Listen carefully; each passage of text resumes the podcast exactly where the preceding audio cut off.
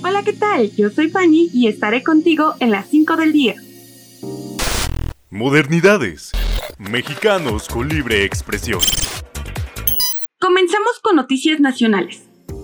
Morena ha rechazado la creación de un comité para investigar la tragedia de la línea 12 del metro. Durante la sesión de la Comisión Permanente del Congreso, los legisladores intercambiaron opiniones y conclusiones sobre los posibles responsables del desplome del convoy. Algunos señalaron al ex jefe de gobierno y actual senador Miguel Ángel Mancera. Sin embargo, la senadora panista Kenia López señaló que la responsabilidad en realidad es de otro. Es de otro. Es de otro. Por otro lado, la jefa de gobierno, Claudia Sheinbaum, aseguró que las causas y los responsables de la tragedia de la línea 12 saldrán a la luz en el peritaje realizado por empresas internacionales. Por otra parte, la mandataria recordó que la población sabe de la situación que se dio a conocer durante la administración de Miguel Ángel Mancera, cuando una empresa realizó una revisión y advirtió que en el tramo Tláhuac-Mixcoac debía realizarse un mantenimiento constante de vías.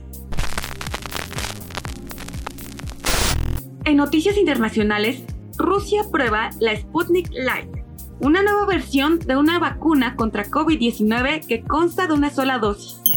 El medicamento de una sola dosis demostró una eficacia del 79.4% 28 días después de su aplicación. El 28 de abril pasado, la Secretaría de Relaciones Exteriores informó que de ser aprobada por la COFEPRIS, en México podrían envasar la nueva versión de la vacuna rusa contra la COVID-19.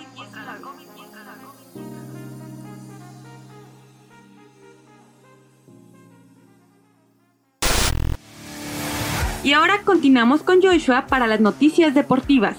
Hola Joshua, bienvenido a las 5 del día. ¿Qué tal Fanny? Muchas gracias. Soy Joshua Rodríguez y esta vez venimos con noticias de Tokio 2020 más 1. Y es que se anunció que Laurel Hubert será la primera atleta trans en asistir y competir en los Juegos Olímpicos.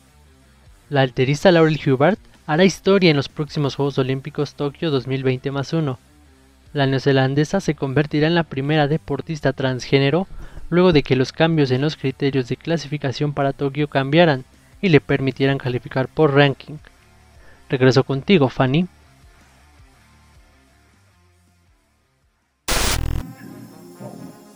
Muchísimas gracias por la información, Joshua. Y finalmente, en el mundo del entretenimiento, YouTube podría encontrarse en un grave aprieto.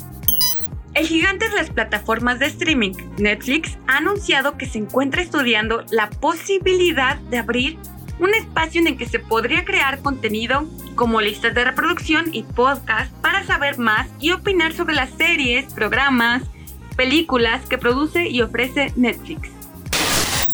Estas fueron las 5 noticias más importantes del día. Recuerda que puedes encontrar información completa en modernidades.com.mx. Yo soy Fanny Tapia y nos escuchamos mañana en el siguiente episodio. Siguiente episodio. Siguiente episodio.